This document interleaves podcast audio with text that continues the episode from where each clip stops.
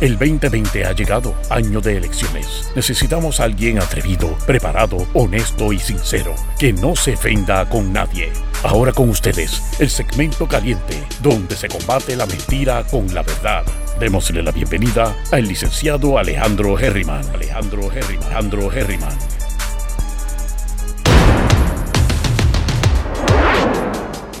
Cuando llegaste a la política, porque te decidiste ir ¿verdad? Por, por independiente, me imagino que no estás, que querías, ¿verdad? Algo que no te, que no te llama la atención, que no te gusta de los partidos principales, creo que, estamos, que podemos estipular todas las, cosas similares que podemos a lo mejor pensar sobre eso. Cuando llegaste al ruedo y ganaste, lo que te encontraste, ¿era algo que estabas preparado, que te lo esperabas o te sorprendiste? Yo soy un salubrista y los salubristas anticipamos. Este, el, el, elemento de forecast, ¿verdad? El elemento de anticipar es algo que todo salubrista serio lo asume. Obviamente yo no sabía, yo no, yo no pude, no puedo decirte que sabía todo, todas las cosas que, se han descubierto delante de mis ojos en estos cuatro años, ¿verdad? Y, e inclusive antes de ganar. Eh, como por ejemplo eh, cuál es el nivel de desesperación que lleva a una, a una persona, a una colectividad a ir por encima de sus asuntos de conciencia, este, cuán capaz es la gente de eh, apoyar o traicionar. todas esas cosas están ajenas a mí porque yo nunca he pertenecido a ese convete, ¿no? Así que este, para esas cosas, yo, yo nunca me he preparado para el mal. así que eh, pero para lo demás, sí, para lo demás, este, mm, eh, con un pequeño grupo elaboramos un, como si fuera un plan de gobierno, casi como si yo fuera para la candidatura de la gobernación. Eh, establecimos varias alternativas estratégicas de cómo lograr la, aprobación de, de legislación. Medimos, entonces anticipamos una eh, quizás como una forma de medir los riesgos, asumiendo posiciones de un lado y del otro.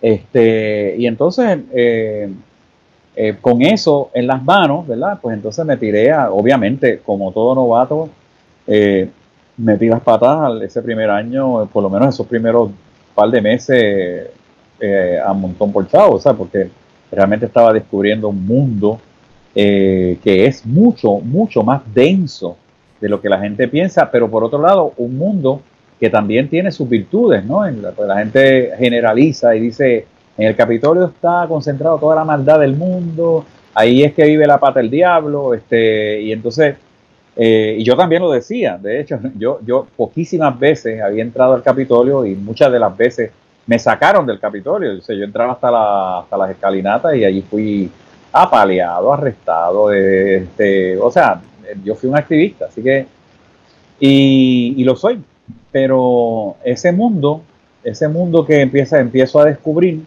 es un mundo que, ofrece unos entonces unos desafíos que genuinamente ahí, humildemente te digo que sí eran nuevos, eh, pero eh, el que viene de, trabajar en comunidad, o sea, yo no tengo ninguna virtud intrínseca, o sea, realmente las virtudes o las características que me han favorecido en el desempeño de mis labores tienen que ver mucho más con lo que la gente me ha enseñado, con lo que he escuchado de la comunidad, con lo que he aprendido en la experiencia, con, otra, que con otra cosa de darme un guille de que yo fui presidente de mi clase, que no lo fui, o que, estudié yo no sé dónde, este, porque yo vengo de la prangana, ¿sabes? Y he tenido que fajarme para sobrevivir eh, mientras otras personas jugaban bolito y hoyo, ¿sabes? Así que, en realidad, eh, ese mundo es desafiante, pero, pero no es que llegué eh, cándidamente a él. Eh, ¿Sabes? Tenía mi, mis cartas, ¿no? Sí, solito no se llega, así de la nada, tú sabes, hay que ah, trabajar y hay estrategia envuelta. Eh, esos trips que la gente tiene a veces me da pena porque gente muy buena cae en, en los ganchos, ¿verdad? De, de la, de la concienciación mágica. Eh, pero en todo esto, la, política puertorriqueña, sobre todo la que ha eh, involucionado, ha involucionado hacia la politiquería, es, una, es, un, es un mundo increíblemente robusto en la forma en que se defiende y, es muy elitista y, deja entrar muy pocas personas y uno de verdad tiene que eh, trabajar su entrada sin que necesariamente, como decía Pablo Freire, uno, se convierta eh, en un opresor. vi en el website que tienes como parte de la misión y hablas de, que, ¿verdad? Que quieres devolverle o fortalecer, es la palabra que utilizas, fortalecer la visión, ¿sabes? De, de, lo que se supone que sea el servidor público, de lo que se supone que sea el Senado para el pueblo y que esa sea la percepción, una buena percepción de lo que es el Senado y lo que es un senador. ¿Qué, qué elementos has utilizado para que eso ocurra? ¿Cómo tú has sido partícipe de eso y qué retos hacen falta todavía, entiendes? Para que, si no se ha dado todavía, que la gente pues tenga esa fe. Y obviamente sabemos que la, la, la CEE e tiene que ver con el Ejecutivo, ¿verdad? Pero bueno, pues sabemos, como mismo dijiste, la democracia está de luto, ¿verdad? Pero, pero como quiera, eso, eso, eso a, nivel general causa eh, que tú no confíes en nada, en ninguna de las ramas. Bueno, te voy a decir una cosa bien importante. Y se lo digo a las personas que tienen, porque yo me siento no orgulloso de haber ganado, porque eso sería la cúspide de la soberbia. Me siento orgulloso de que, de que mi victoria sea la puerta abierta para muchísimas otras personas que deben, no es que deben de pensar, que deben ya hacer decisiones para entrar en la política puertorriqueña sin tener que entrar a través de la puerta del inversionismo político y de la estrangulación de la conciencia.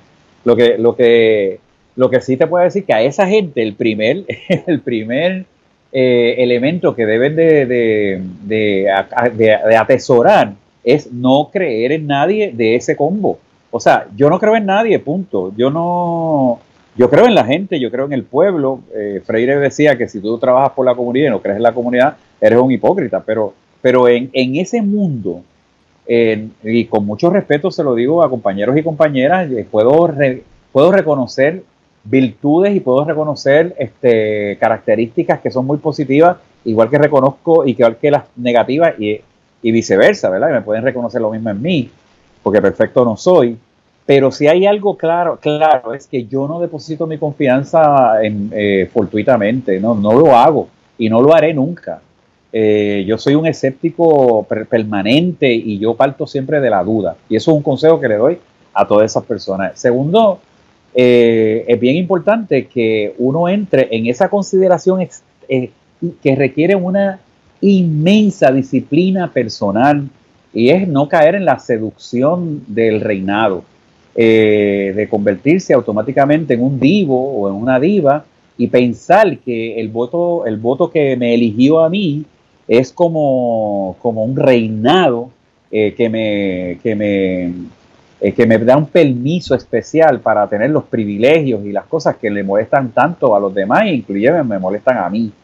Este, de manera que, que eso es bien difícil porque todo el andamiaje legislativo está fundamentado en una serie de, de, cosas dadivosas, ¿no? Buenos días, senador, ¿cómo está, senador? Le traigo agua, senador, le traigo esto, y 200 cosas que, que sinceramente, si tú no has preparado o preparada para... Le coges el gustito. claro, claro, no, pero es que tú, tienes entonces una... Por ejemplo, en el caso mío, que yo tuve que hacer lo que se llamaba la anticampaña, que fue una campaña literalmente solo, con dos o tres personas y tuve que echarme el peso de, de, miles de, rollos encima, de demandar al gobierno, de demandar a los partidos, de, hacer toda la... Y nadie me, me, respaldaba porque aunque yo vengo de la izquierda y vengo de, un pensamiento soberanista, es el que mantengo, la realidad es que la mayoría de las personas que, que congraciaban conmigo en esos idearios, pues se quedaron en ser independentistas de camiseta eh, y soberanistas de, de estribillo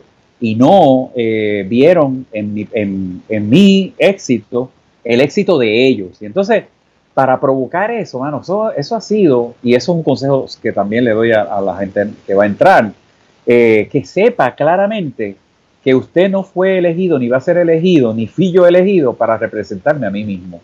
Que, que yo fui elegido para representar una inmensa diversidad que se llama colectivo y que por lo tanto aun cuando yo creo en la independencia del país, yo no soy un senador independentista, ni soy un senador capitalista, ni soy un senador anexionista, ni soy un senador evangélico, ni católico, ni ateo, ni, ni marciano. O sea, yo soy una puerta abierta, un facilitador montessoriano eh, que abre las puertas para que el conocimiento extraordinario que ha estado guardado durante tantos años en el corazón político del pueblo eh, salga sin ninguna sin ningún obstáculo y se pueda convertir en legislación, se pueda convertir en, en análisis crítico, se pueda convertir en el tema que se, que se, que, que, se sobrepone, y mira lo que voy a decir, a la macropolítica, que es una, es un, es, para mí que la macropolítica en Puerto Rico y para los amigos y las amigas entiendan, los que no saben lo que, lo que quiere decir, es aquellos cinco y seis issues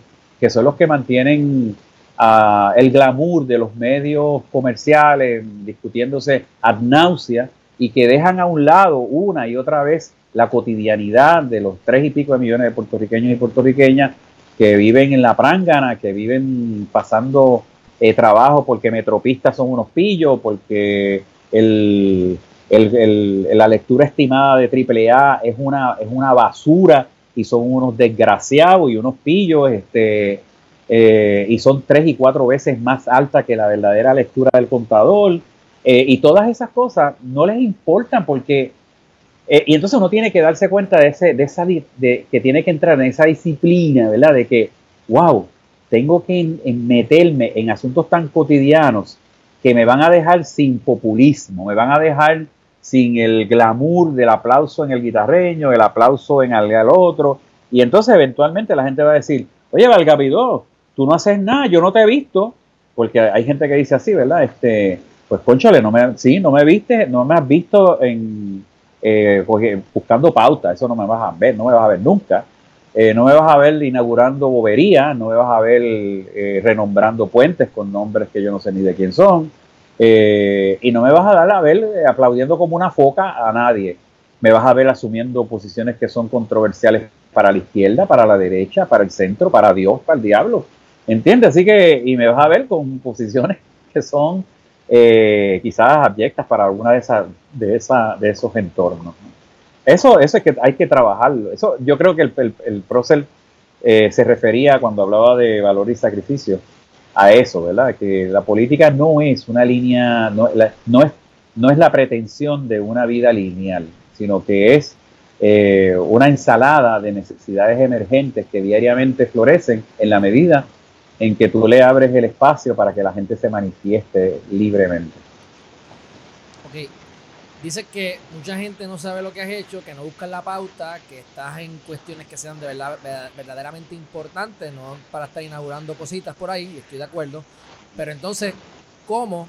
A mi juicio, me puedo equivocar, pero a mi juicio, por lo que yo he visto, en general, usualmente las comunidades que las que trabajan eh, marginadas, donde hay pobreza, muchas veces la gente ni vota están inscritas, ni les interesa, o no saben, o no, no comprenden, o no les importa, lo que sea. O sea que mucha de la gente que probablemente ayudas no votan por ti, porque no han votado por nadie, punto.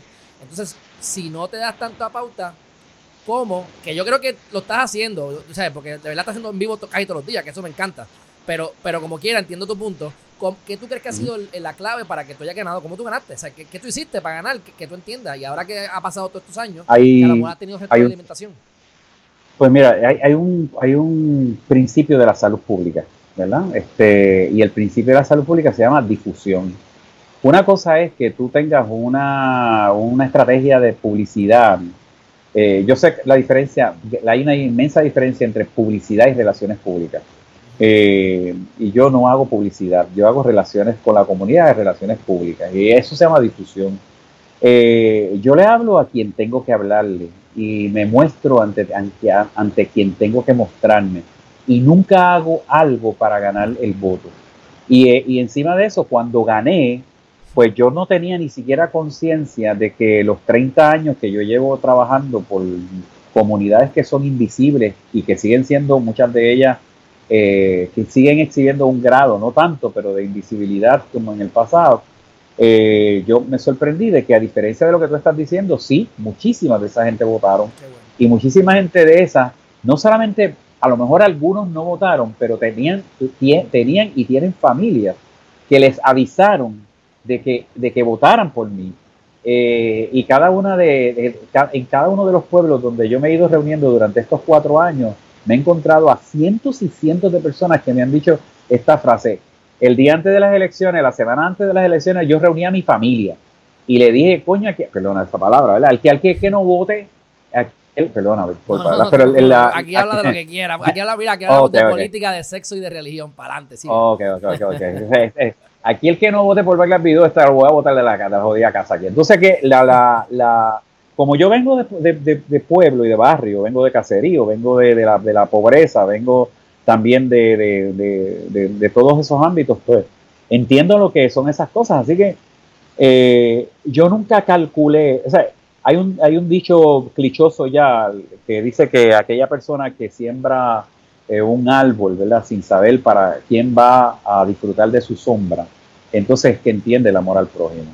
Eh, durante toda mi vida de servicio, nunca en mi vida de servicio, gracias a mi madre, no porque soy eh, una resucitación de Madre Teresa con Gandhi en una concubinato, ¿verdad? Pero no es, sino eh, nunca, gracias a ella, nunca me, ni siquiera he pensado, wow, yo estoy haciendo esto, que es chévere, me voy a ganar el cielo, o la gente me está viendo. Eso yo lo rechacé de mi mente hace muchos, muchos años. De manera que sí, me, me arriesgo, como tú bien lo dices, es un riesgo calculado a que las personas no me vean.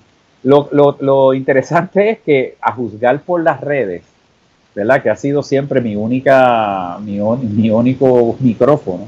A juzgar por las redes, la gente sí me está viendo. Y entonces, eh, Por ejemplo, yo tenía métricas en, el, en las elecciones del, del 16 eh, y, las y las uso todavía, que no las, no las revelo aquí, ¿verdad? Pero, este, y yo estoy viendo cinco y seis veces más apoyo a mi persona que lo que veía en aquel entonces, ¿no? Así que, en realidad, hoy en día, yo puedo decir algo sin que esto raye en la vanidad.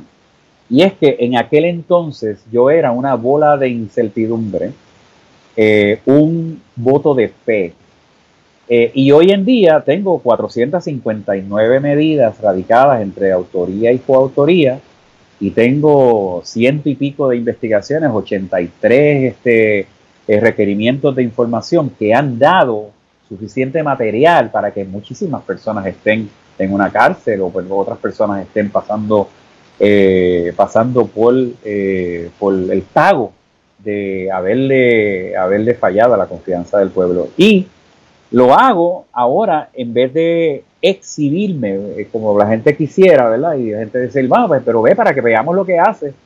Entonces lo que hago es que sí, sí, que son más, bastante pocos, no creo que son tanta gente, ¿verdad? Este, eh, lo que hago básicamente es eh, fluir, hermano, fluir. Y mi comparecencia en las redes es un gesto amparado en una estrategia de transparencia como yo no tengo todo el andamiaje del gobierno para estar diciendo, mira, se hicieron estos proyectos o no se hicieron lo otro, y como tampoco mi idea política es adversativa, es decir, yo no me paso antagonizando para, para serrucharle el palo a alguien a través del chisme y a través de la de, de, arrastrar su reputación, a mí no me gusta eso, a través de la mentira, a través de la exageración a través de las medias verdades o a través de capitalizar una verdad horrible, pues porque yo tengo cuatro hijos y a mí no me gustaría que mis hijos me vieran con vergüenza, ¿verdad? Con bochorno. Pues, pues entonces he, optado por la política, por lo que, por lo que Pepe Mujica le llama la decencia política, eh, que es todo un concepto, hermano, es todo un concepto. me gustó mucho cuando hablaste, hablé contigo unos minutos antes de comenzar, eh, que te fui directo con lo de, lo de Tomás Rivera Chats, porque es un tema que se, que se habla, y me dijiste una respuesta que me gustó. Este, y aunque no me hubiese gustado, la vamos a tirar aquí, pero, pero lo, adelanto. Este, em, yo estuve verificando todas las medidas que has radicado, gran parte fue gracias a ti, porque fue hasta perfecto que hiciéramos la entrevista ahora, aunque ojalá que tengamos muchas, pero al tener esa rendición de cuentas, pues básicamente yo que esa era parte del, parte del trabajo que yo quería hacer, pues gracias, porque me lo adelantaste en ese sentido. Este, pero, porque creo en eso. Eso. Oye, eso es importantísimo y la gente, cuando me dice que la, democracia está de luto, sí, exacto. a lo mejor en el caso, en el caso de usted, usted va y escucha y quiere hacer cosas que el pueblo le diga. Pero yo siempre digo aquí en Geriman TV que la democracia es hacerle creer al pueblo que manda y no manda nada porque tú votas por un legislador o un funcionario X y al final hacen lo que les da la gana, lo que les convenga a ellos o al partido. Así que pues a mí esto no me ha sorprendido tanto, pero sí me, me, agrada ver, o por lo menos escucharlo de, de, ti también, pero que lo he visto, que pues sí, que estás en la comunidad escuchando y haciendo cosas. Muchas de las cosas que yo he aprendido, eh, lo poco que sé, ¿verdad? Eh, de, ese aspecto es que uno tiene que muchas veces, un tipo, no es, no es cabildeo, pero puede ser cabildeo. Por ejemplo, yo estoy en el Ejecutivo y yo quiero radicar una medida que me beneficie algo, pero entonces en el Senado no la quieren aprobar, pero me dicen, si tú me apruebas esto, yo te apruebo esto otro, y tú tienes que entonces irte con los contactos, porque yo lo viví eh, trabajando de verano en, en OGP. Entonces, muchas de las medidas, por, por definición, pues tienes que aliarte con otras personas porque vienes independiente, no tienes esa maquinaria política y tienes que hacer alianzas de alguna manera u otra. Y en muchas de las de, muchas autorías han sido con Rivera Chats. Y en la prensa en algún momento escuché que estaban diciendo como que, ah, mira, tanto que critica Rivera Chats, pero mira, están ahí, este, rasca y tú me rascas. Y entonces, ¿Cómo es que tú haces para leer las, las medidas? ¿Qué tú haces para leer las medidas y por qué se ha dado de esta manera? Empezando por un dato educativo, ¿verdad? Yo soy profesor, he sido profesor en la universidad por muchos años. y, Este, y el dato educativo es que el, Senado lo han dicho, pero no lo han explicado, ¿verdad? El Senado es un cuerpo, un cuerpo colegiado. Eso quiere decir que Rivera Chats es presidente cuando se sienta allí. Y él, y, él, y él tiene una interpretación muy particular de lo que, es la presidencia. Haber sido tú el presidente, por cierto. Pero eso, es, eso, es algo que se debe haber enmendado en el código electoral. Pero, pero no, todavía estamos a tiempo en, en, las próximas elecciones. Así que este, la, la, realidad es, la realidad es que la, la, mala interpretación que le han dado esos dos, esas dos corporaciones políticas eh, menguadas por la corrupción, que son partidos tradicionales, que se han, que se han dividido el poder este, permanentemente, de, la, de lo que es la presidencia de ambas cámaras. Es como un, es un, un, un pequeño dictador que decide ser el dueño de la legislatura. Y eso yo no lo creo, así que yo no le tengo, yo le tengo el respeto a Tomás Rivera Chat que le tengo a, a Juan, no, no lo puedo comparar con nadie, pero le tengo el, el nivel Espérate, espérate. El, respeto, no, no, no, no. El, respeto, el respeto colegiado. Me, sigue. Ese es un respeto genérico que nos debemos todo el mundo ahí, entre todos y todas. De manera que para mí, él no es la figura del presidente, para mí es el senador Rivera Char, no, más nada de ahí. Y, y la, la, la, idea que él tenga este, megalo maníaca de, la presidencia y lo tenga el otro señor de la Cámara y lo haya tenido Batia o lo haya tenido los que han sido presidentes de los cuerpos, ese es su problema psicológico. Pero yo, vine, yo fui allí a, romper con ese paradigma y lo hago con mi conducta. Es decir, que cuando yo eh, voy a leer un proyecto, eh, yo hago tres bultos sea, yo, yo, me siento en la mesa y como yo vengo de medicina, que eh, en mi carrera tuve que leer y aprender a desarrollar la disciplina de leer, yo me leo hasta la mano, Alejandro. O sea, yo me leo la, yo leo todo. A mí me encanta leer, yo leo de todo. Y entonces me puedo amanecer completo hasta el otro día en mi oficina, como lo hago continuamente, leyendo todo lo que se radica. Entonces, ¿qué pasa? Lo que hago es que hago tres bultos y yo, en vez de leer quién los radicó, yo empiezo por la exposición de motivos. Yo no, yo no miro quién los radicó. Así que yo hago un análisis verdaderamente crítico y digo, esto es una porquería, esto, es esto ni se entiende, esos son los tres bultos, esto es una porquería. No debe pasar, esto es un desastre para el pueblo. Esto es una, un disparate que no se sabe ni lo que, ni lo que quiere decir y esto es una medida buena. Entonces, las medidas buenas el, fluir que tiene mi oficina es que yo llamo al, equipo de trabajo al otro día y le digo, mira, revisen esas medidas buenas y mira a ver si, si yo, yo estoy mal cuando las considero buenas. Porque yo vengo de una conciencia colectivista, de manera que eh, yo no me creo la jorobeta del mundo. O sea, yo creo en que tengo un equipo de trabajo que no es politiquero. Es más, yo no sé ni, ni de qué partido ni qué ideología son la gente que trabaja conmigo. Este, así que están allí porque, porque son fajones y fajonas y porque tienen la preparación necesaria para hacer un buen trabajo y así lo han hecho. Y, segundo, le pido, ¿ustedes creen que se puede mejorar? hay algo que se debe enmendar. Y entonces, entonces veo de quién es. los, proyectos que son un disparate, estoy, estoy revelando un secreto aquí, es que los que son un, tú no tienes una idea de cuántos disparates yo he leído en esta vida de cuatro años. Oye, oye perdóname, te, puedo decir algo rápido, Arte, está aquí, perdóname. Yo cuando trabajé en OGP, Evelyn Vázquez somete una medida para declarar, este, para declarar monumentos históricos ciertas estructuras del municipio. Ella tenía tres municipios que está representando. Pues eso impacta el fondo general, se lo deniegan. Dos meses más tarde hace un copy-paste de lo mismo pero con el otro municipio se lo deniegan con el copy-paste porque era la misma respuesta y ella vuelve y lo hace con su otro municipio. Y ahí aprendí cómo es que tiran tiros al aire para la grada para hacer números y que parezca que están trabajando. Pero continúa y discúlpame, quería hacer ese, ese, punto. Me, me, encanta que hayas puesto ese ejemplo porque si tú analizas las 400 y pico de medidas, ninguna es un disparate, ninguna, todas son, tienen esencia, todas tienen contenido, todas son densas. Hay algo bien importante eso, es, eso estamos refiriéndonos a las medidas en donde yo enmiendo o soy coautor, ¿ok?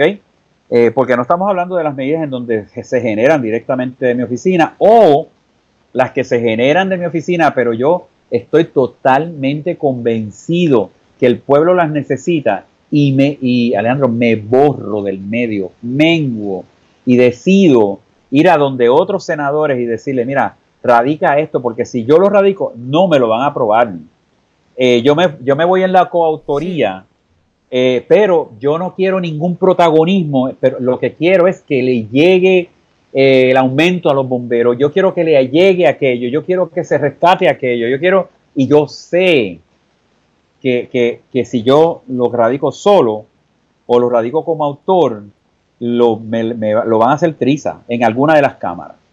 Así que eso fue al principio, porque ahora me respetan mucho, déjame decirte. Ahora los proyectos míos, en la, por lo menos en mi cámara, eh, tienen un 70, casi un 80% de aceptación. O sea, a mí me, cuelgan las cosas en la Cámara de Representantes y, muchos proyectos buenos, obviamente, me lo han, me han colgado a la, gracias a la obra y gracias del presidente, ¿verdad? Del, Senado. Pero, eh, así que no hay, no hay ninguna ningún, ninguna afinidad ni personal ni simpática en donde yo aparezco como autor, como coautor en un proyecto de Tomás Rivera Char, porque independientemente de que sea ese nombre o no, o sea Miliki, o sea este Pancho Carequeso, es que yo hice un análisis de que el proyecto era bueno y que por lo tanto debía, uno, de tener la oportunidad de poder ampliar la capacidad y el scope de ese proyecto y siendo coautor lo puedo hacer.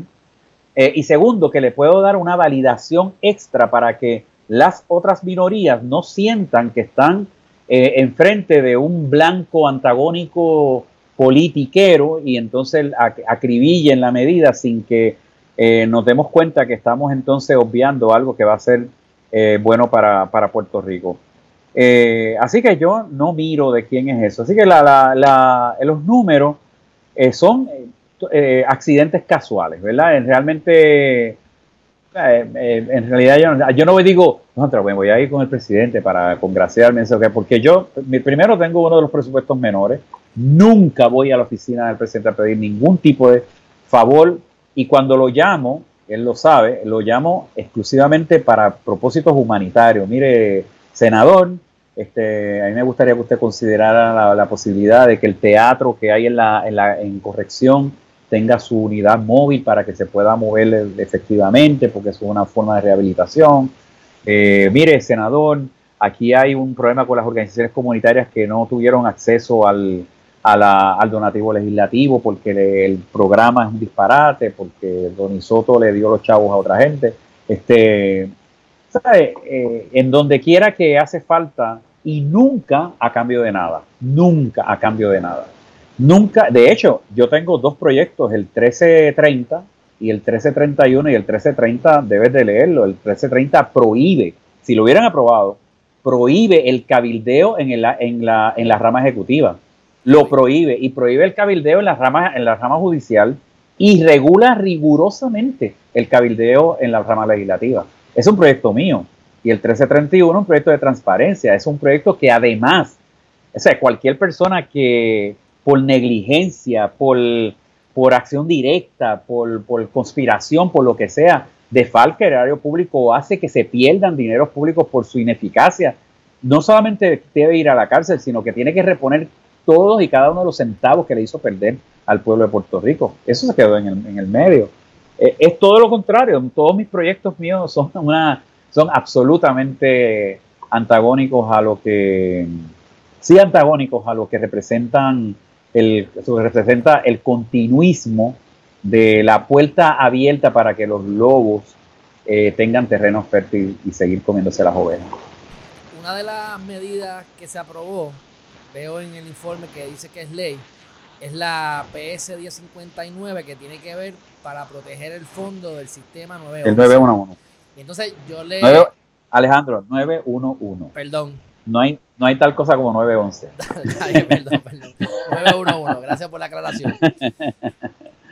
Disculpa, No, no, no, al contrario, estamos para aprender. Eso es parte de la sombrilla del Departamento de Seguridad Pública. Así que si tienes tus issues con 911, porque aparentemente se están gastando, que es una de las preguntas, ¿qué es lo que pasa? Que están presupuestando y gastando como les da la gana allá arriba en, el, en, el, en la sombrilla en el departamento, número uno. Y número dos, ¿cuál es tu opinión sobre el Departamento de Seguridad Pública en el sentido de que ha cumplido con lo que se supone, uno, y si no, se debe destruir? Primero le voté en contra. Lo peleé en contra. Eh, fui de los más vocales en contra de ese disparate que si yo, si tú me permitieras, por ejemplo, yo estudié teatro con Pedrito Santaliz, un teatrero ya murió, eh, soy un lector voraz de, Augusto Boal, vida estuvo aquí. Este, yo te diría que si me dejas interpretar un vómito, eso es lo que yo creo de ese departamento. Eh, yo pienso que esto es un engaño al pueblo, que desde el principio es un desmadre, que es un disparate de grandes proporciones y que la intención del, del ejecutivo y el apoyo de personas serias como por ejemplo en el caso de Henry Newman, que es uno de los senadores que yo eh, te puedo decir que, lo distingo, ¿no? Este, eh, su fe en ese momento, en ese departamento, era porque él creía que se iba a desarrollar en un esquema gerencial, en una estructura gerencial apropiada para que no fuera eh, un ventetú de quitarle pedacitos a cada una de, la, de, de los negociados eh, pedacitos sin ninguna uniformidad gerencial, sin ninguna estructura de objetivos, de objetivos medibles, eh, pero no, de inmediato eh, fue un desastre y seguirá siendo un desmadre. En el caso del 911 es peor, porque el caso del 911 no es, no, su fracaso no viene de, de la sombrilla, se acentuó con la sombrilla. El fracaso viene porque el 911 es un proyecto que tiene, que es autosustentable, que se genera su fondo del, impuesto a los celulares, este, la llamada celular, es un impuesto de telecomunicaciones, y, hace que ese, ese, proyecto fuera único en su clase porque no necesitaba cabildearle a nadie, no necesitaba nada, y de momento aquellas personas que embargaron a Puerto Rico en el pasado con promesa y con los bonistas, etcétera, entendieron que que una de las alcancías que le dieron el macetazo, además del retiro y de los jubilados, además de la UPR, fue al 911 y le quitaron esos fondos. Pero encima de eso tenemos entonces el debut del Departamento de Seguridad Pública que más, más, más podrido no pudo haber sido y es los 250 mil pesitos que nos costó el vehículo blindado que Ricardo Rosselló compró eh, para su uso y disfrute. Eh, que ahora mismo está en el, en, en, el limbo, porque no se ya nadie quiere ni tocarlo, pero es una inversión que les robó recursos que posiblemente podamos llevarlo hasta la última consecuencia, que podría ser que 250 mil dólares le hubieran costado, le, le ha costado la vida a personas que no tuvieron el acceso al servicio del 911 en la forma adecuada porque no tenían ni siquiera las facilidades, los, centros de llamada son un desastre, la, falta eh, de, educación continua, el apoyo a los salarios, el apoyo laboral. Y eso fue una lucha bien grande, bien, bien grande, y pudimos entonces devolverle eh, ese, esa fuente de fondo este, al 911 y, y ser ley. Ahora nadie lo puede tocar. Pues aquí tienes un aliado full completamente a tu disposición para la destrucción del Departamento de Seguridad Pública. Ah, Incluso desde que, desde que, comenzó la pandemia, ¿verdad? A mi juicio, aunque uno puede decir que sí, quédate en tu casa y yo puedo entender todo el macro, pero la base de la orden ejecutiva es precisamente la ley 20 de 2017, que es la creación de, la, de seguridad pública, que dice, si tú estás con tu núcleo familiar, si no, no es tu núcleo familiar, te metemos preso. Espérate, yo entiendo el propósito, pero ¿hasta dónde me vas a violar mis derechos? Y Maxi utilizando esa ley. Ese departamento es una violación crasa a los derechos. O sea, él, es, es definitivamente, mientras esté, es el principio de una, de una, de lo que podría eventualmente, aunque sea disfrazado, ¿verdad? Porque hay elementos constitucionales de una ley marcial en cualquier momento en que por decreto la, gobernanza lo declare. Este, y además de que no tiene ni ton ni son. O sea, esto fue como que vamos a unir, vamos a unir, este, esto es lo mismo, quizás pensaron los estadistas, ¿verdad? Que esto es lo mismo unir eh, peanut, butter con, con jelly, ¿entiendes? Y vas a ver bueno, parece que es malo, pero vas a ver bueno, ¿no? Y esto no es, primero, exactamente, no es ni siquiera Homeland Security. Es un, es un Frankenstein. no llegó a eso. No, no llegó a nada. No llegó ni a Boy Scout. en realidad, la policía se está quejando. Si tú, quieres razones, ahora mismo yo tengo cantidad de testimonios de la policía que se están quejando que, que, que es básicamente la, la, proporción de recursos va más hacia la policía que a otra gente. Pero en las manos de la policía pusieron la nómina de los paramédicos. Entonces, hay una capitana que dirige la nómina de los paramédicos, pero los recursos humanos de los paramédicos lo tiene eh, manejo de emergencia. Entonces, eso no es uniformidad gerencial, eso es un disparate, un desmadre, una falta de respeto. Ahí no hay nada que salvar. Eso, el gobernante que venga o la gobernante tiene que valientemente borrarlo, como todos estos eventos de, en estos cuatro años que son tan vergonzosos para nuestro país, para la historia, ¿ok? Borrarlo, no, hay, no es enmendarlo, no, no, borrarlo, nunca existió. Los el pueblo egipcio en su mayor momento, cuando un faraón le fallaba a la gente, eh, una vez que lo destituye, sí, pocas veces pasó, pero pues, cada vez que lo destituían, mandaban a que hasta en los confines de la tierra, donde se mencionaba el nombre de ese faraón, se borrara para que no existiera. Eh, y yo haría eso. Digo, yo haría eso también con un montón de políticos. De acuerdo, de acuerdo.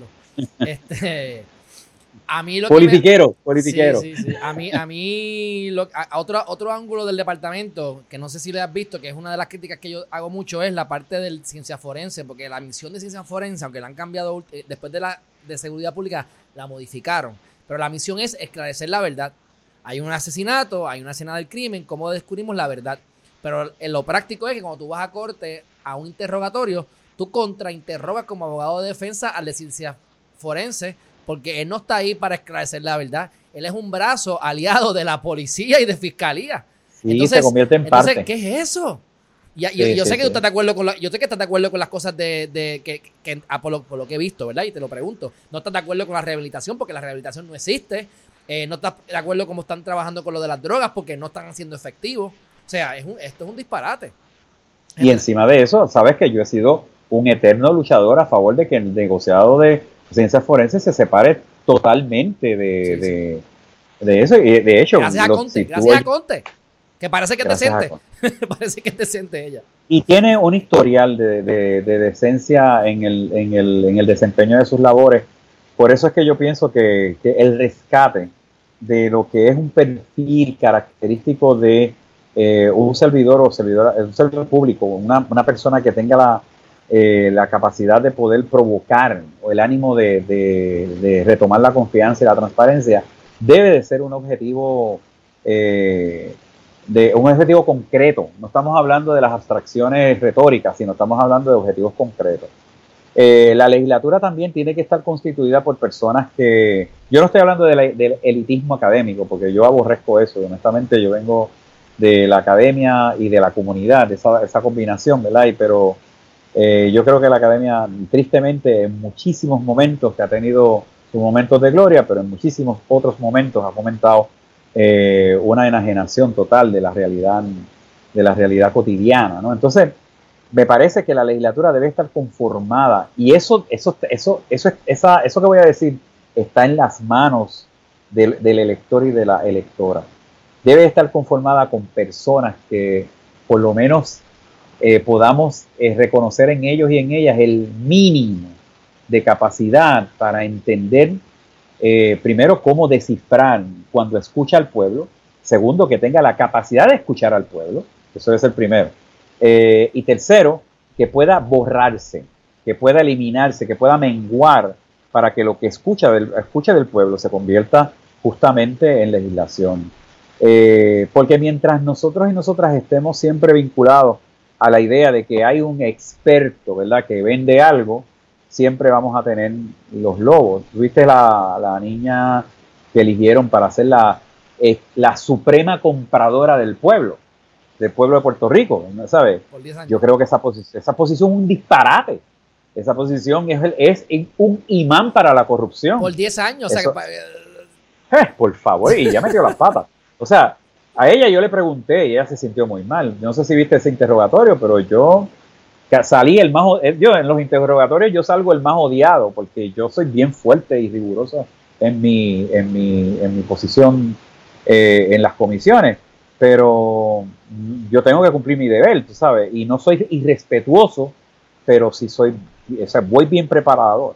Y yo le pregunté, o la última pregunta ella, yo le dije, mire, este, licenciada, usted eh, está consciente de los riesgos que se implican en el desempeño de sus labores?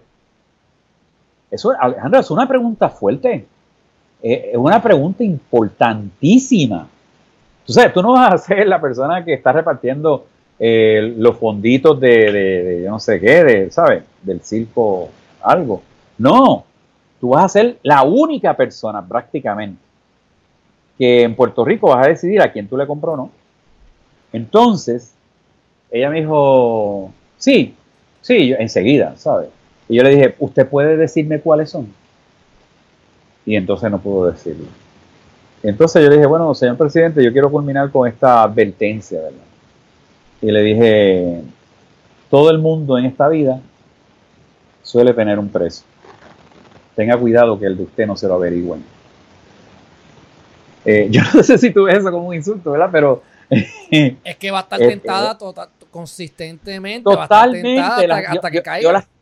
Yo la, estoy cuidando, yo no la estoy insultando, porque a mí no me importa. Ojalá todos los jóvenes y las jóvenes en Puerto Rico tengan éxito y puedan eh, posicionarse en posiciones de decisionales, y etcétera. Ojalá eso pase, porque ya yo estoy cansado de cómo un montón de fósiles han llevado al país al desprestigio, al desencanto, a la a la, a la quiebra, a convertirse en un escombro.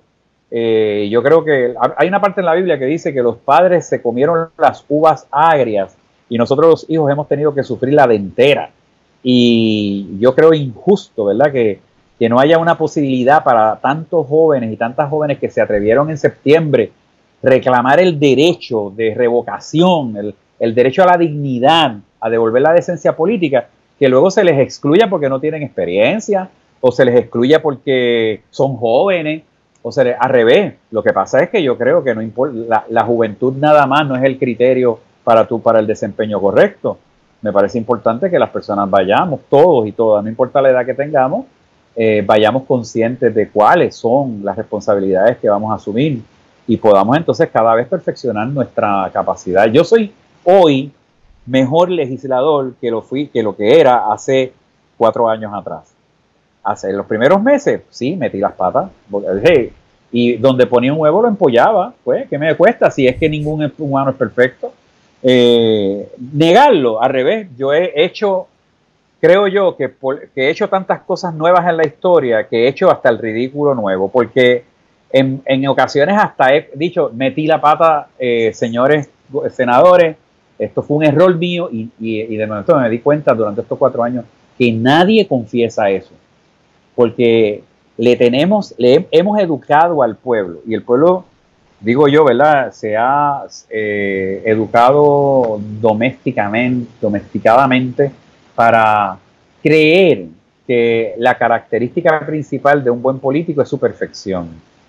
La característica principal de un buen político no es eso, es su fragilidad reconocida, es su vulnerabilidad reconocida, es reconocer sus conflictos de interés, reconocer su fobia, reconocer por dónde camina y por dónde resbala. Pienso yo que Puerto Rico necesita una amnistía social, por lo menos cuatro años, con alguien que aunque no lo vuelvan a elegir nunca, se atreva a ponerle coto final a, lo que es una incongruencia permanente. ¿Cómo es posible que tengamos un secretario de educación que no sirve para nada, que quiere destruir el modelo Montessori, que tiene, que tiene 52 escuelas funcionando a la máxima capacidad, que son ejemplo internacional, que tiene 35 mil miembros de la comunidad, alegre, con buena calidad de vida y como catalítico la escuela pública, que tiene 30 municipios gozando de lo lindo, que tiene 17 mil estudiantes y no hay una sola deserción. ¿Cómo tú puedes entonces tener a, un, a una persona tan inútil, eh, tan... Eh, o sea, este tipo yo no sé, parece que tiene un maní en el, en, en el cráneo y tiene que menearlo para, que, para poder activar algún pensamiento. Este tipo está destruyendo el modelo de educación especial. Está dando este, órdenes que no, que no, no guardan ninguna relación con eh, el afecto, la, la, el, no solamente el afecto, sino la, la, justicia laboral que merecen maestros y maestras y todavía conserva un departamento inmensamente grande, lleno de batata. Pues ahí tiene que venir alguien que se atreva a decir, vamos a implosionar esta loquera y vamos entonces a trabajar un modelo que, nazca en el pueblo y que sea, eh, que sea una respuesta real a las necesidades emergentes de educación. Nosotros necesitamos una, la Universidad de Puerto Rico, nosotros no necesitamos achicarla, lo que necesitamos es que sus currículos guarden relación con la capacidad de empleabilidad y que, se, y que tengan vigencia y pertinencia con el entorno. Pero, ¿tú crees que algún senador habla de lo que yo estoy hablando? Al revés, cuando yo hablo así, que es siempre en, mi, en el hemiciclo, me dicen que yo soy un poeta, me, me bulean. O sea, ¿por qué? Porque se, se dan cuenta que nuestra labor no es solamente eh, desarrollar una, un elocuente discurso, sino que el elocuente discurso sea un tema generador de acciones concretas. Pablo Freire decía que si no somos capaces de reflexionar críticamente el entorno, entonces jamás lo podremos transformar. Yo no puedo llegar al Senado, y se lo digo a los amigos y a las amigas que van a ganar nuevos, usted no puede llegar al Senado a ser el senador suyo ni el representante suyo. Usted tiene que llegar al Senado como una, como una tabla rasa, a escuchar la gente. Obviamente va a tener una basamenta. Yo la tengo, yo la tenía y la tendré siempre. Pero usted tiene que hacer valer la empobrecida, raquítica y aniquilada democracia. Ok, cuando hablamos ahorita, oye, no te, creas que no me di cuenta de lo que dijiste de la gobernación, por cierto, pero bueno, me alegro. Este. Bueno, que es que hay que dar frente, Alejandro. O sea, esto de estar escondiendo, sentir y tápate y, estar buscando que le rueguen a uno, ese. No, no, en mi vida, toda mi vida, que ha sido desde cero, en mi vida, mi vida ha sido un, sido un sitio de riesgo. El que, el otro día yo estaba escuchando a, una entrevista que le hicieron a Alexandra, a Lúgaro, donde le, preguntaban si ella no sentía que estaba, que había sido atacada y que tenía muchísimas heridas. Y yo, le dije, hermana, usted tendrá heridas, pero nadie que no hace nada tiene heridas. O sea, la única forma de no herirse en este pueblo es quedándose sentado en un sofá dándole like a las cosas. Pero si usted se mete mano, eh, tú, vas, tú eres herido por este programa, yo soy herido por ser senador, yo fui herido por ser director de iniciativa comunitaria, por asumir posiciones hace muchos años yo vengo diciendo que debe criminalizarse el uso de personal de drogas. Desde hace muchos años yo vengo a hablar de la, de la, de la, de la liberalización de la, del cannabis medicinal y recreativo. Hace muchos años yo vengo hablando de reformas carcelarias. Hace no es ahora. pero hace muchos años, te voy a confesar, que llevo recibiendo pescosadas de todos colores. Pues, pues el que no quiere coger calor, que no se acerque a la estufa. me dijiste ahorita que la oficina tuya es pequeña. ¿Tienes alguna comparación? ¿Cómo se compara con otra oficina de algún legislador, eh, verdad, que tenga un partido principal? Cuando dice que es pequeño, ¿por qué? ¿Porque gastas menos o es que simplemente eh, menos los recursos o cómo es? Tengo menos recursos que tradicionalmente las mayorías siempre han gozado de recursos mayores que las minorías.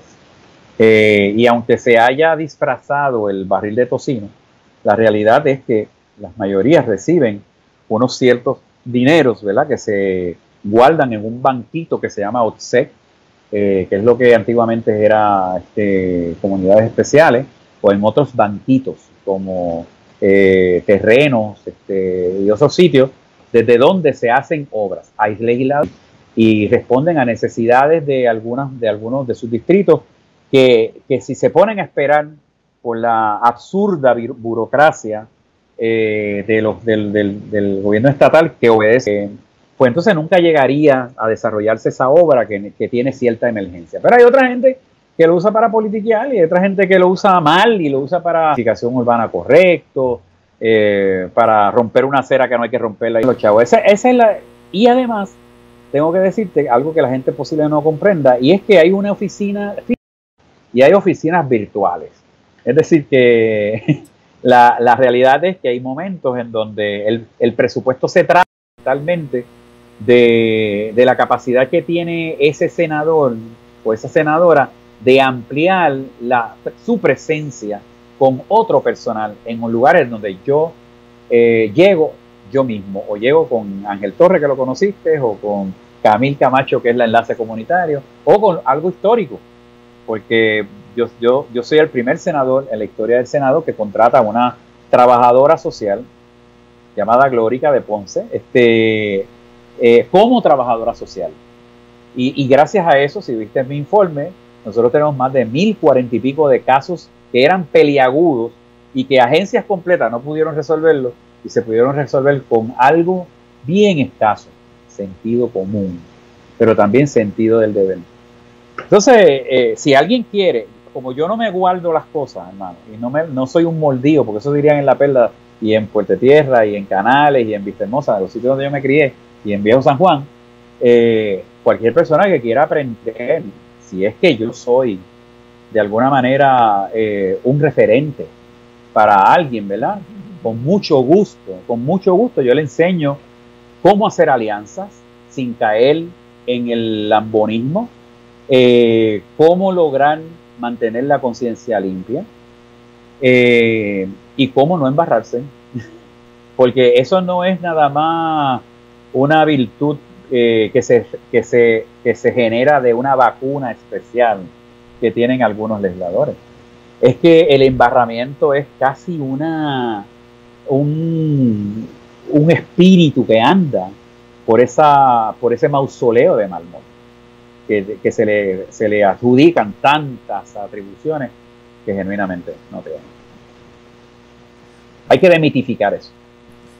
Oye, cambiando el tema un poco, no quiero dejar pasar esta pregunta. Sé que estuviste eh, bregando con un proyecto que tiene que ver con lo del estado de emergencia para lo de la violencia de género en el caso del maltrato a las mujeres. Puedo entender el por qué, pero mi pregunta y, la, y, crítica constructiva, por así decirlo, es, por si tenemos unos problemas con el estado de emergencia ahora, porque nos pueden violar los derechos, que siempre es el miedo que a mí me da cuando hacen los estados de emergencia, y lo pudimos ver con todo esto de la pandemia, no será mejor, que es lo que yo pienso, pero, pero me, me dar mejor feedback que lo que yo tengo, que se ejecute en la ley. Porque es que ya la ley, ya, ya, si yo le meto un puño a una mujer, ya eso es delito.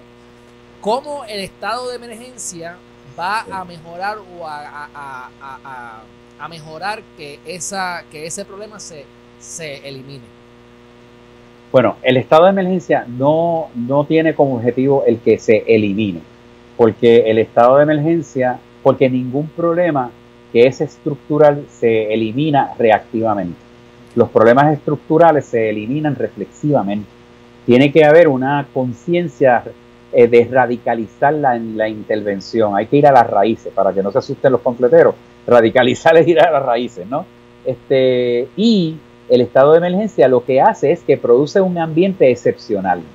Eh, de ordinario tenemos las leyes y tenemos las leyes que no se cumplen, pero de extraordinario, lo que quiere decir que en la epidemiología de la violencia de género hay mucho más evidencia de una, de una, de la ocurrencia del fenómeno que la que el Estado puede asumir en su forma ordinaria.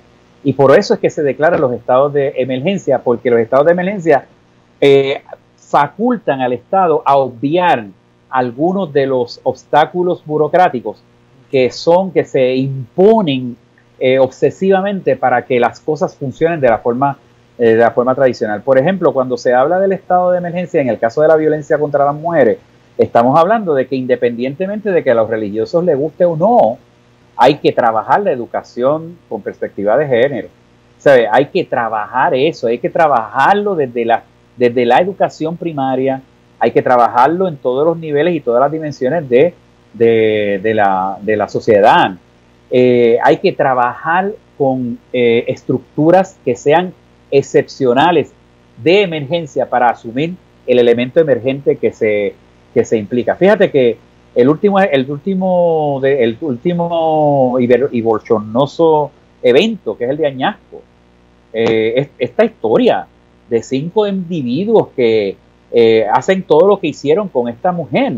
Es como si tú estuvieras leyendo algo de Sinaloa o de otro lugar, sea, como que estas cosas no eran típicas eh, y, entonces eso quiere decir que hay una cosa que en epidemiología se llama complacencia. La, la conducta colectiva va bajando los estándares. Eh, la, actuación negativa se vuelve, se vuelve validada por la cotidianidad. Cada vez que tú escuchas en una canción que yo te voy a dar contra el piso, perra, eh, que yo te voy a, ese, que te voy a rajar el, eh, eh, pues en cierta forma, aunque te suene súper chévere y lo puedas bailar, tú estás en, en, cierta manera haciendo que una repetición se vuelva parte de la normalidad, ¿verdad?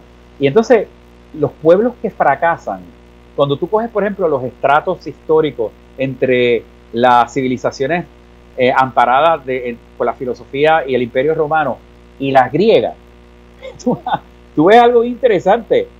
Esos estratos de Roma estaba lleno de basura, lleno de trastos que no servían para nada. la mayoría de las obras de arte eran repeticiones, no eran originales. Eh, todo tenía que ver con lo lúdico. Mientras que tú cogías los, los estratos de la historia de la Grecia y entonces tú encontrabas una cantidad de cosas que eran sublimes que alimentaban el alma, que yo no sé cuánto. Y así nos está pasando. Nosotros estamos pasando lo que en sociología se llama un estado de regulación o de normalización de lo anormal.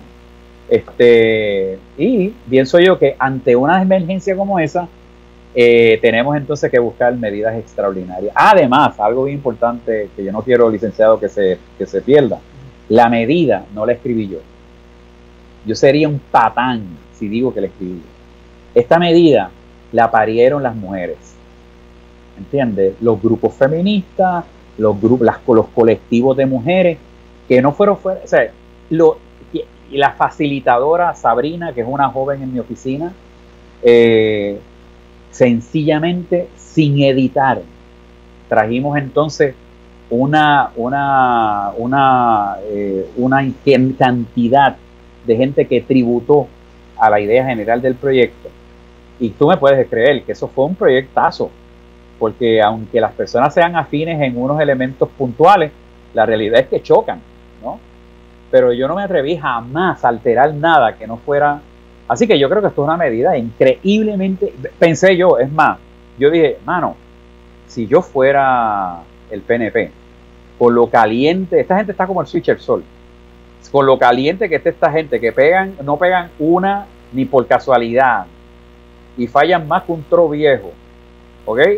Este, yo. Mira, yo, te están haciendo relaciones públicas, ¿Ah? déjalos quietos. coño, la verdad es que yo nunca había visto, mano. Esto es el, el efecto de Murphy. ¿Tú te acuerdas de eso? De algo así. Todo lo malo Esa- que pueda pasar, va a pasar. Es- yo no me río de eso, ¿verdad? Pero yo sí pienso. Mi mamá fue una estadista, pero de clavo pasado.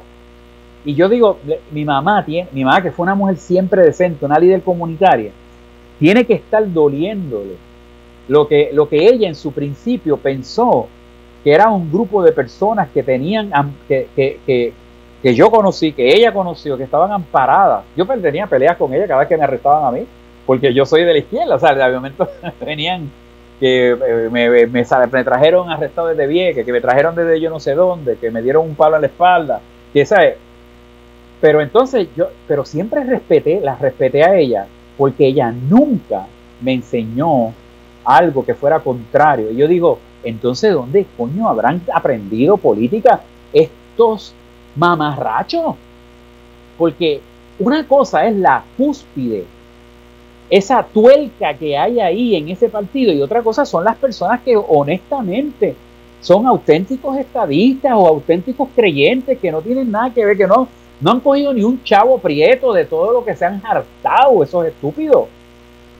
¿Entiendes? A mí me, a mí me harta verlos. No sé, el pueblo de Puerto Rico tiene que, digo, perdona que yo esté montándome en tribuna, pero el pueblo de Puerto Rico tiene que decirle no más. Ya no aguantamos más. Elija al payaso Pirulí, elija a Pancho Carequeso, elija cualquier cosa, es mejor que esa. Y aún dentro de todas las opciones del Partido No Progresista y del Partido Popular y de inclusive de Victoria, o ahí, aún así, usted todavía tiene la probabilidad de decir, voy a hacer un análisis pormenorizado, detallado, de qué es lo que yo conozco de estas personas. Y si viene con el convete, dele flip, dele una patada. No permita que este pueblo, se, se nos está destruyendo este pueblo. Yo he vivido, yo, fui, yo soy médico misionero, no sé si sabes eso. Este, pero durante años he vivido durante, en muchos pueblos donde he disfrutado de aprender las políticas diferentes de participación, lo que es una democracia participativa, lo que es el principio del colectivismo, porque yo fui anarquista, ¿sabes? Así que eh, ya, no hay, ya no hay anarquistas, ahora hay colectivistas, ¿verdad? Sí, pero pues entonces yo creo que, que es importante que nosotros ve, veamos con humildad que lo único que nosotros teníamos adelante en términos políticos era que teníamos un asistencialismo que disfrazaba en forma oscura y con agendas inconfesables la realidad de que estábamos en un escombro financiero y en un escombro moral hace muchos, muchos años. Maquillado, enmascarado, pero era un escombro y lo es. Este, hay dos cositas que quisiera tocar. Uno, estás sacando el jugo. sí, perdóname, ya lo cortamos, cortamos, cortamos, que no está bueno, no está bueno, perdón, perdón, dale, dale, cortamos, cortamos ya. No, no, mano, no, no, contigo al, al fin del mundo, mano. Estoy pagando, estoy, estoy redimiéndome. No, no, Estoy gracias, estos son las- los, los 15 Ave María y los 20 Padre Nuestro. gracias. Pero estoy, de me siento muy a gusto contigo, de verdad que sí, gracias. Gracias, igualmente. Muy honrado, muy honrado, de verdad que sí. Mira, te, te atreves, te atreves Ajá. a mencionar algún senador que puedas distinguir, como utilizaste la palabra con Newman, que, te, que puedas o te atrevas o Juan Dalmau.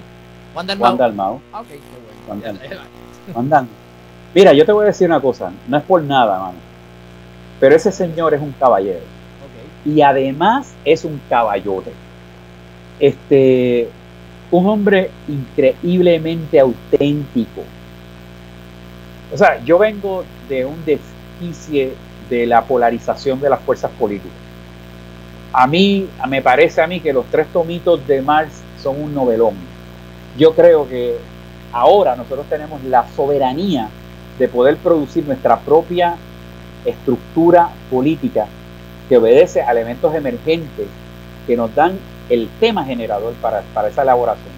Y yo diría que Juan es una de esas personas que, son, que serían capaces de poder escuchar con atención y respeto a la gente. Y no estoy haciendo una campaña por él, porque no lo voy a hacer por nadie, pero tampoco soy neutral. Ningún salubrista es neutral. Esa es. esa idea, ¿verdad? digo, tengo que decirlo como es, como lo diría mi madre, pero esas ideas de, taparse son ideas pendejas. Yo creo que es importante, ¿verdad? Si él, si él tiene virtud, que se diga que tiene virtud. Yo no sé cómo va a ser como gobernador, yo no sé, yo no entiendo, pero sí como senador, yo puedo decir que ese hombre es honrado, fiel a su conciencia, y si todos los independentistas de su partido, yo no los conozco, son así, qué bueno, qué bueno. Eh, que yo conozco a Manuel, Manuel Natal, lo conozco, hablamos, nos escribimos. Eh, y Manuel, pues yo no sé su vida personal, yo no me meto en nada de él, pero yo he sabido decirle, coño Manuel, metiste la pata ahí, o aguanta esto, lo otro, y ver a una persona, contrario a lo que la gente piensa, con humildad, de verdad senador. Eh, ¿Usted cree que senador, usted cree que podemos hacer esto? Yo digo, ¿por qué demonizar a la gente?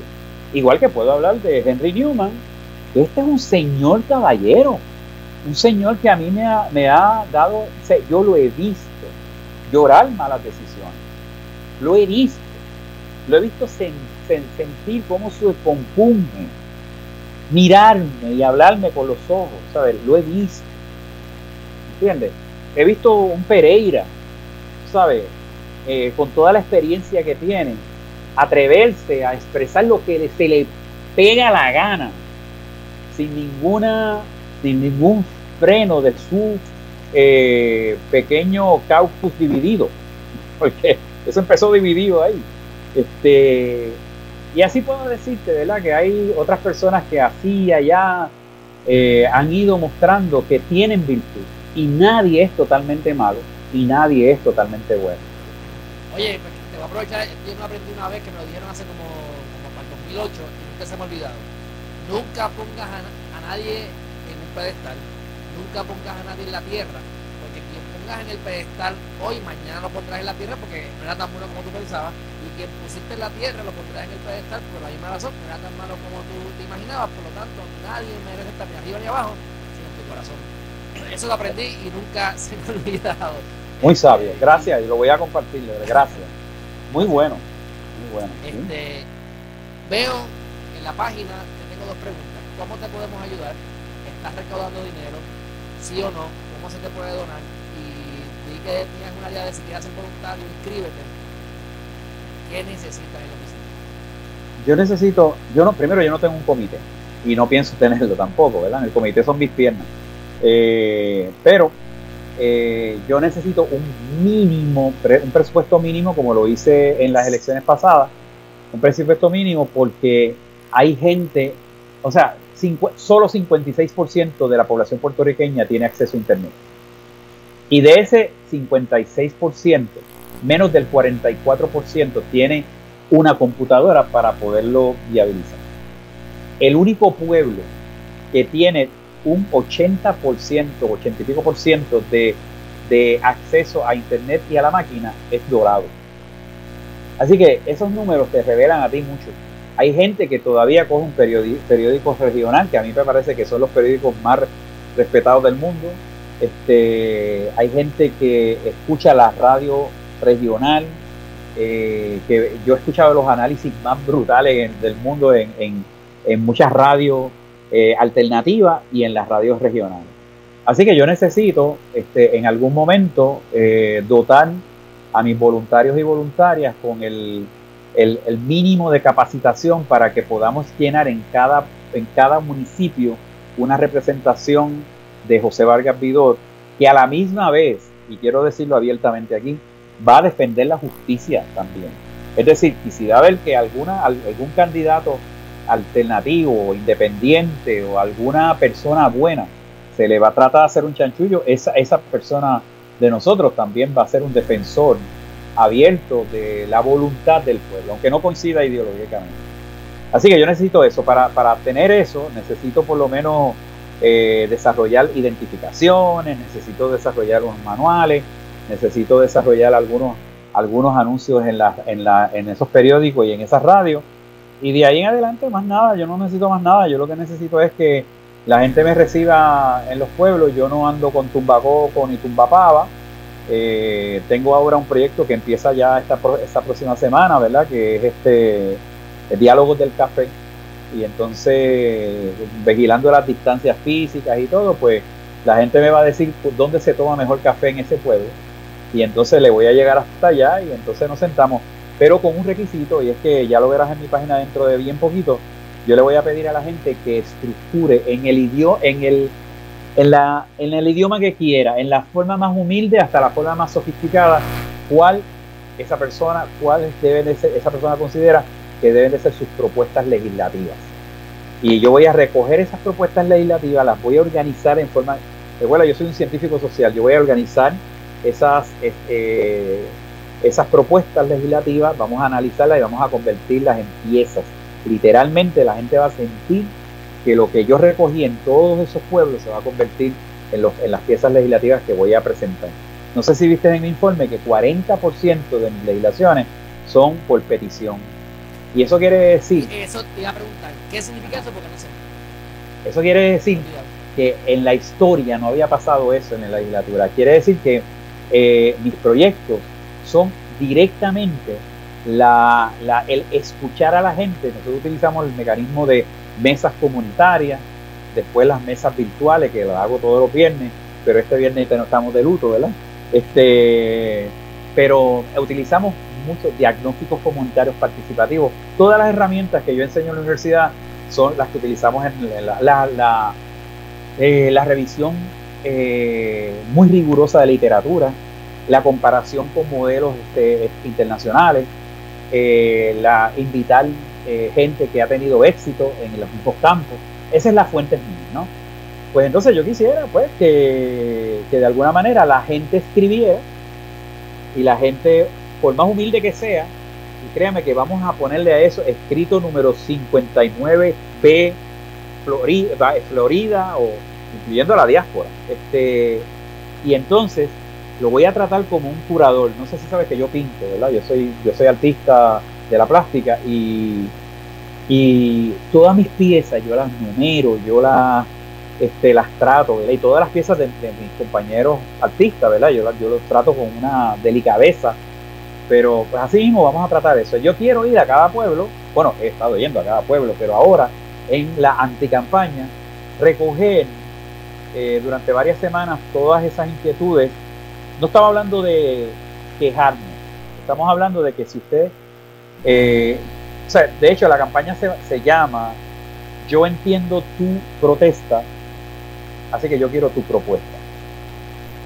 ¿Entiendes?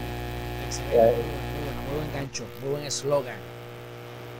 Oye, pues yo creo que ya con eso podemos ir terminando. Si quisiera dos cosas. Uno, decirte, ah, me encanta. Déjame decirte, ah, no, no, la, tiene, la gente puede ir a la página www, no tiene que poner www, vargasvidot.com y, y, abre una página ahí, ahí usted puede inscribirse como voluntario y voluntaria, eh, ahí usted puede, eh, usted puede donar, donarnos a la campaña y es legal, eh, usted no tiene que ser un, pesito aquí, otro allá. Eh, podemos hacerlo porque nosotros hacemos las cosas con muy poquísimo dinero. Así que por favor, y tenemos la página nuestra de Facebook, ¿verdad? Que es Valgan Pido Senador. Eh, y ahí, como tú sabes, yo soy bien transparente porque yo todos los días digo todo. O sea, a qué hora están entrando, el Senado se reúne de esta forma, eh, una, una sesión extraordinaria quiere decir esto. Yo quisiera que nos educáramos para que poder manejar el activismo de forma, de forma efectiva. oye, dijiste algo súper importante que es mi crítica. ¿Sabes? Porque la gente se pone a hablar. Yo me recuerdo cuando estábamos en lo de la, lo de la campaña, decía, yo, tengo, yo tengo un tambor de indio, me gusta tocar. decía, me acuerdo, Ricky renuncia, Ricky renuncia y llévate a la Junta. Y está cool, yo no sé si te gusta o no, pero yo decía, no me interesa cantar eso porque es un disparate. Él no se puede llevar a la Junta. O sea, no vengas aquí a estar mal informando a la gente, ah, pero es un relajo. Ese es el problema, que no saben lo que están hablando. Entonces, muchos, muchas personas con buenas intenciones, como no conocen las patas, y muchas veces pues se dejan y, sea, y, y, y, tú sabes una cosa, que formulan expectativas falsas. Entonces ahí viene un decaimiento del ánimo. Por ejemplo, a mí me dicen, eh, Valga Pido, ¿para cuándo el incentivo de los terapistas respiratorios? obviamente tengo que contestar con mucho respeto, digo, mire, esto es así. La legislatura legisla, el ejecutivo ejecuta. De manera que yo cumplí con que se incluyeran a todos los técnicos del área de la salud en una medida que es la 500 y en otra que es en la 555 y en la 666.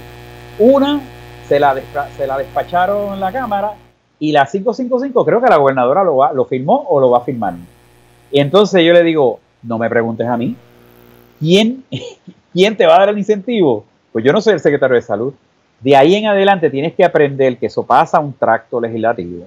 Y ojalá, de hecho, no sé si sabes, este, Alejandro, que eh, una de las primeras cosas que hizo eh, Ángel Torres, que lo conociste por teléfono o por internet, eh, Ángel Torres es un recién se graduó de abogado la UPR, es un joven, pero es el jefe de mi oficina.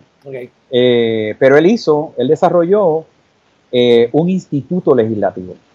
A principio, nosotros entendíamos que era necesario abrir unos espacios libres de costo, abiertos para todo el mundo, para que la gente se pusieran duro y, y duró ocho semanas. No estamos hablando de un tallercito. Es ocho semanas intensivos que hasta reuniones con la jueza presidenta del Tribunal Supremo. O sea, era un instituto bragado y luego tiene, eh, logramos que tuviera crédito este, universitario eh, con Ana Geméndez gratis. Y entonces, este, y participaron una cantidad de personas que dicho sea de paso, algunos hoy en día son candidatos en diversos partidos alternativos.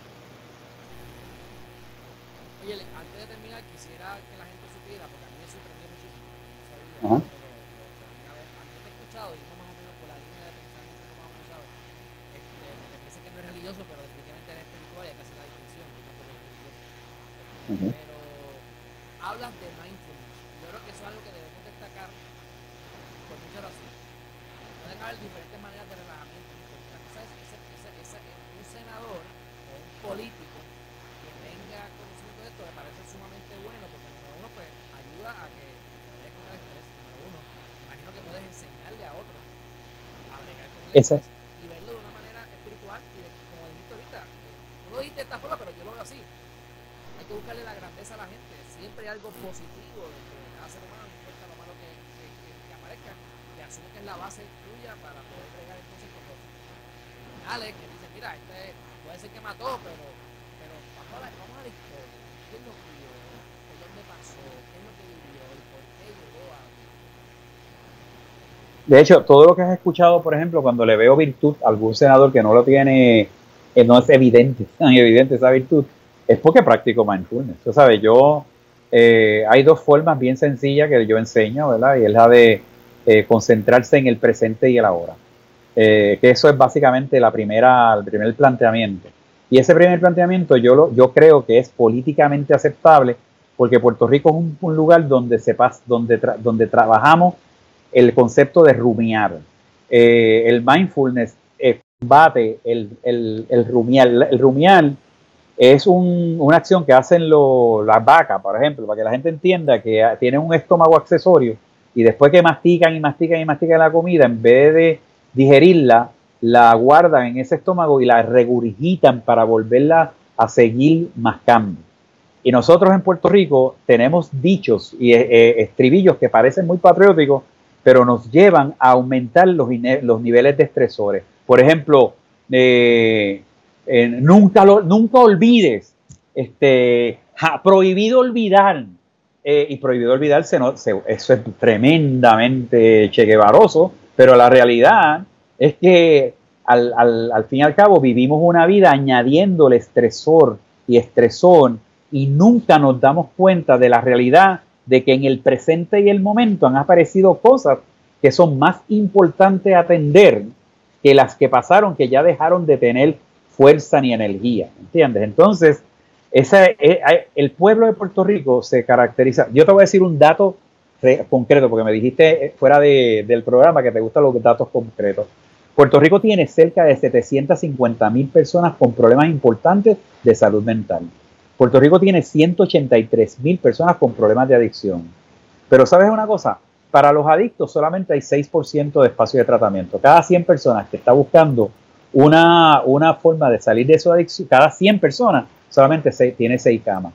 Pero ¿qué pasa? De esas 100 personas, el 52 al 62% tiene diagnósticos ocurrentes. Es decir, esa persona desde pequeño está rumiando, está la vida, vive recordando el pasado, recordando el, fracaso. El mindfulness nos, ayuda primero a, a, empezar a darnos cuenta, es un gestal, a darnos cuenta del presente y de lo que tenemos al frente y de valorizar el momento y de, darle gracias a la espiritualidad, al universo por el momento. Y lo segundo, la segunda fuerza es la visualización dirigida, ¿verdad? En, mindfulness, pues yo, hay cosas tan sencillas como decir, vamos a ver, vamos a respirar por un lado, pues vamos, a, vamos a concentrarnos en el aire que sale por el hoyito derecho de la nariz. algo así, ¿verdad? Bueno, si has leído Mindfulness, sabes que. No, porque sí, para que te concentres en algo específico, para algo que, está pasando ahora. Empezar a ver que hay una cantidad de cosas que en tu presente tú no las estás viendo y pasan desapercibidas y son las que le dan riqueza a tu vida y son las que le dan la capacidad de ser optimista. Por ejemplo, había, había gente que me, hace cuatro años me, me, tildaban de un optimista eh, fantasioso, ¿verdad? Pues no, se jodieron, porque la realidad es que mi optimismo viene de mindfulness, de que yo estoy entrenado para ver el más mínimo detalle. Cuando yo estoy con una persona sin hogar, yo no estoy viendo las llagas de su pasado, ni las cicatrices de sus pasados. Yo estoy viendo cómo esa piel se sana. Eh, yo estoy viendo la piel que hay alrededor, que desde donde es capaz de, resurgir la otra posibilidad. Así que este, por eso mindfulness no es un tripeo en mayonesa, es una forma de poder sacarnos la, la triste manía de seguir andando culpándonos del pasado, eh, fueteándonos, vamos todo un calvario eterno, dándonos fuetes en las espaldas, cuando nosotros podemos en mindfulness pensar, coño, a la espalda que yo lo estoy dando fuete es la que me sirve para rascarme. Y qué gusto cuando me rasco. O sea, es la que me sirve para cargar algo. Es la que me sirve para recostarme en la cama. Esa es una realidad del momento y de la hora. No sé si esto es una clasecita de mindfulness. excelente, excelente. Son muy importantes y la gente son cosas importantes que no se enseñan en la escuela y son las cosas que verdaderamente inteligencia emocional, cómo leer un estado financiero, cómo bregar con problemas, que ahí está mindfulness. No nos lo enseñan en la escuela, sé que tienen la mezcla de alguien incompetente dirigiendo, pero también tienes un sistema que está que no, que no funciona, o sea, por lo menos creo yo que está antiquísimo y ya hemos evolucionado y ahora con esto de la pandemia estamos finalmente de lleno ya en la época de la, de la información que le llevábamos años, pero ahora ya es como que se asentó. Ya es normal que podamos tener conversaciones a través remoto, no en persona. Antes no se veía tan bien como ahora.